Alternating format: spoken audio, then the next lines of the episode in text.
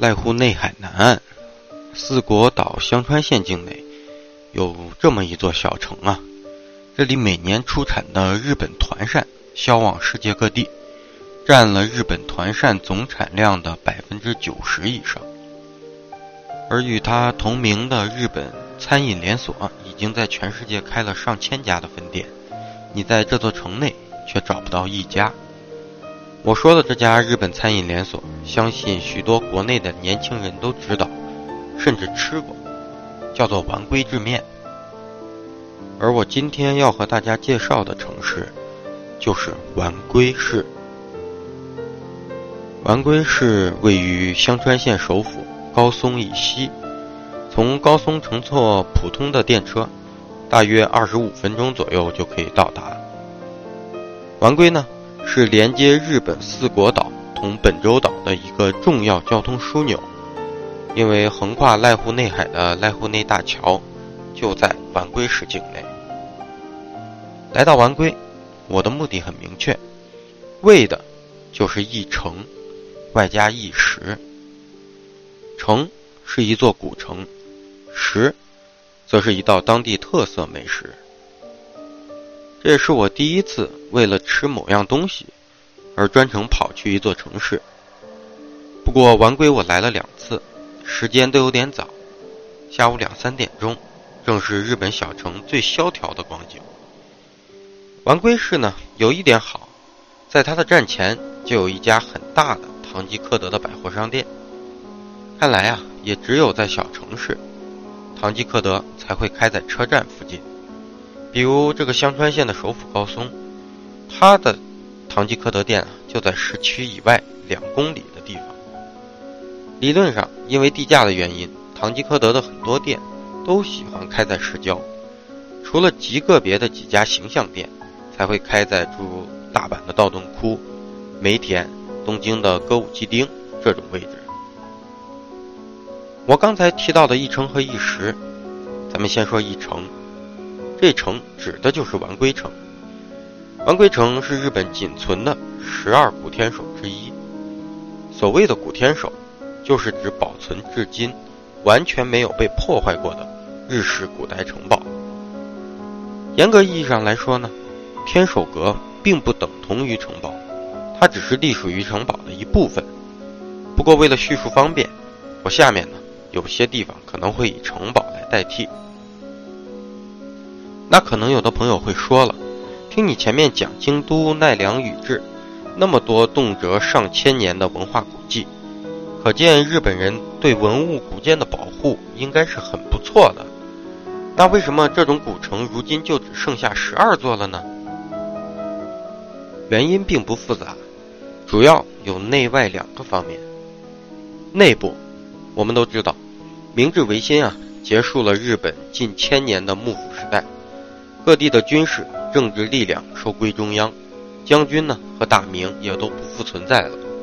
而天守这种代表着旧时代武士政权的标志建筑啊，在废藩置县的过程中，很多都受到了破坏。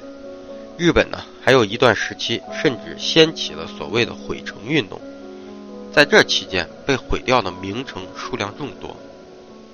从外部来讲呢，在第二次世界大战后期。美军对日本全境实施了无差别的地毯式轰炸，许多日本近现代的城市，其实都是数百年前依附于这些日本城堡的城下町发展而来的，所以百分之九十以上的日本天守啊，都位于当时城市的中心位置，自然逃不过美军的轰炸。而千年古城京都之所以躲过了二战美军轰炸，完全得益于。它自身的内陆属性，且已经不是当时的政治中心了。其实呢，在战争后期，日本人也发现了这一点，他们把许多的兵工厂转移至了京都。京都呢，也一度是美军原子弹投放的备选城市。好在最终还是躲过了一劫。除这两点外，因为古时天守多为纯木质建构，极易发生火灾、天灾人祸的情况啊。也不在少数，许多我们能叫上来名字的日本名城，比如大阪城、名古屋城、和歌山城、熊本城等等，都是上世纪或因战争或因人为灾害、自然灾害等各种因素损毁，后来又重建的。所以说呢，目前日本全境啊，仅剩下十二座，既没有在第二次世界大战中被摧毁，也没有遭遇过天灾人祸的天守，合称十二古天守。丸龟城就是其中一座。而且你不要看四国岛是日本四岛中最小的一个，这十二古天守啊，仅四国岛就占了四个，分别是丸龟市的丸龟城、松山市的松山城、高知市的高知城，还有宇和岛市的宇和岛城。那么其余八个呢，则通通都在本州。至于九州和北海道，则是一个都没有。要说完归城。就不得不先说一个人，生居亲政。生居亲政是安土桃山时代一直到江户时代初期，日本一个很有名的大名将，也就是将军啊。他先后效力于织田信长、丰臣秀吉，后来呢还被丰臣秀吉奉为三中老之一。那有些对日本历史略有熟悉的朋友，也不要混淆，中老和老中。是不一样的。丰臣秀吉时期啊，有五大老、三中老、五奉行的职务，而老中呢，则是德川幕府时期的政府的职务。这个生居亲政啊，一生征战，在跟随丰臣秀吉时期，因为表现活跃，后来被封到了赞七国，也就是现在的香川县。于是呢，他在西站西赞起，也就是丸归这里，修筑了丸归城。之前在介绍仙台的时候，我和大家提到过伊达正宗这个人。我记得我当时说他呀，一生能征善战，而且总是跟对人，站对了队伍，就是审时度势很厉害。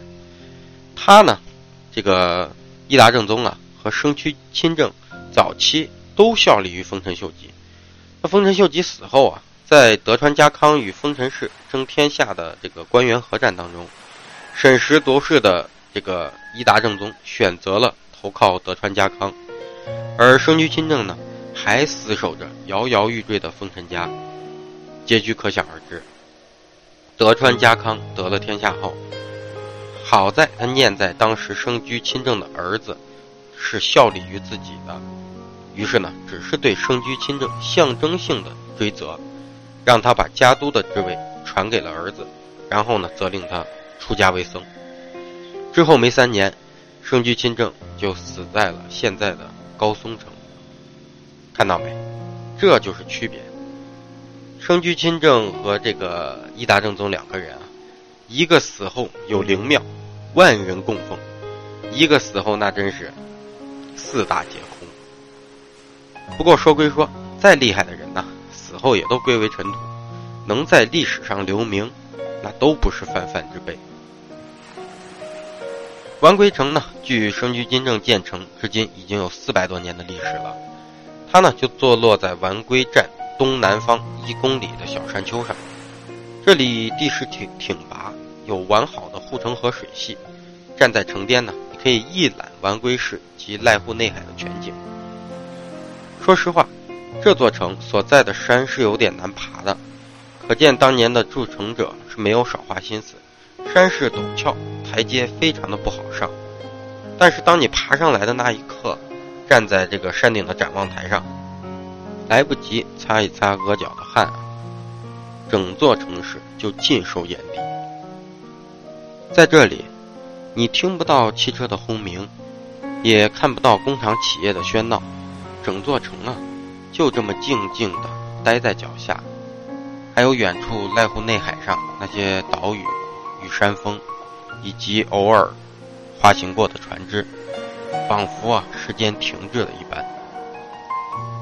一般这种日本的城池，如果只剩下天守阁的话，天守四周的公园都是免费开放的，比如大阪城、和歌山城、万龟城、名古屋城这些都不要票，除非你要进城上天守，才需要买票。万龟城如今呢？除了一些残垣断壁啊，也就只剩下山顶的那座天守阁了。不过说实话，完归城的天守阁啊非常小，小到什么地步呢？还没有咱们国内普通人家的三居室大，边长不过七八米左右的样子。这也是第一座我到了，我能进却选择不进的城，因为就这么一个面积，上下两层，结构也都相对简单，二百日元一张门票。我想想啊，我还不如回家去看地产商的样板房，因为它的小，也因为它的精致。有时候啊，在一旁看要比进去看更有味道，就像富士山一样。国人虽有登高望远的习惯，殊不知这座山啊，远观比登上那个五合目啊更有意思。我前后来过晚归两次，第一次正值四月末，樱花花期虽过，但就在城下的市民广场上，却意外发现了延迟开放的花，花瓣飘落。把整条路面啊都装饰成了粉色。我不停地拍照，用不着去凑近花枝，也无需挤任何镜头，因为整条街上啊，为这片花海而兴奋的，也只有我一人。包括那些怒放的薰衣草，它们不为谁而开，不管有没有人欣赏，只需在合适的时节，展示自己，装点这座城。玩龟很小，我也不打算在玩龟留宿，但尚有一个任务没有搞定，又岂能空腹而归呢？于是我开始了我最喜欢的项目——室内闲逛，顺便找些吃的。穿过一条条空无一人的街道，走过一个个车辆稀少的路口，我已经习惯了日本小城的这种独特环境，还头一次碰到了一座。破败不堪的神社，这种情况在日本并不多见。我当时也想不通，他们怎么会允许这样的建筑存在？也许只有他们自己才解释得清。或许是对这间曾经香火旺盛的神社的一种怀念吧。不觉间，我已经走到了市区的边缘。在日本啊，市郊总不乏意外发现，这里聚集着大片的商业区以。及餐饮机构，这里呢，我发现了一家全品一百日元的回转寿司。这个品牌呢，也是日本全国连锁的。这家店呢，我曾经路过过无数次，但是呢，在旅行的头三年，我几乎是没有进去过。这次在丸龟，我同样也没有打算进，因为我念念不忘的，还是那个曾经策动我来到这里的美食。那所谓的一时。丸龟最有名的不是丸龟制面，我也不会傻着脸千里迢迢跑到这里吃那玩意儿。我记得还有好多朋友问过我，丸龟制面不好吃啊，而且他们家卖的拉面和其他家的不一样，是为什么？答案很简单，丸龟制面主要卖的是乌冬面，并不卖拉面，而且呢，他们家其实是神户的企业，你想在丸龟找到一家丸龟制面，那可难了。丸龟最有名的是一种叫做“古腹鸟”的食品。我们也经常能够看到国内的许多日式餐厅都挂着烤鸟串的灯笼。一般在这种情况下，日语的我们看到中文的繁体“鸟”字，指的就是鸡肉。烤鸟串就是烤鸡肉串，而复古鸟呢，则是带骨头的鸡肉。日本人吃肉啊，不爱带骨头，因为吃完后。这部分骨头不便于清理，所以商家呢也都不做带骨头的食品。即便是日本很多饭店会卖的炸鸡块，和咱们国内以及韩国的也都不太一样，是没有一根骨头的。简化来说，骨腹鸟就是一整只烤制的带骨头的大鸡腿，我暂且称之为骨腹鸡。而有一家伊贺，据说是丸龟市内最知名的店。就在站外二百米的地方。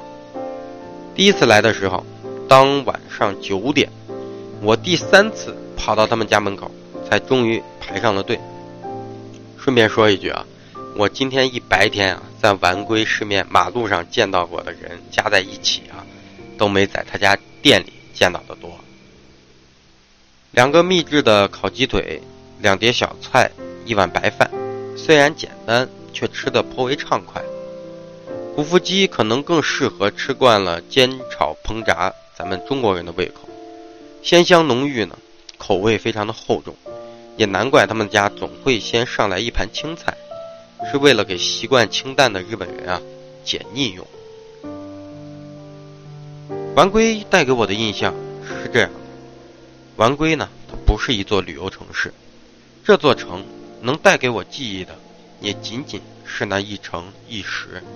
可你要问我值不值得来，我会告诉你：如果路过，时间尚可，为什么不呢？丸龟同样是小城，白天你在马路上见的人，绝对没有在晚上饭店里、商场里见到的人多。这也是日本许多小城的真实写照。人们热爱生活，也喜欢在闲暇时光和家人朋友聚餐畅聊。也许白天在单位里，他们正襟危坐。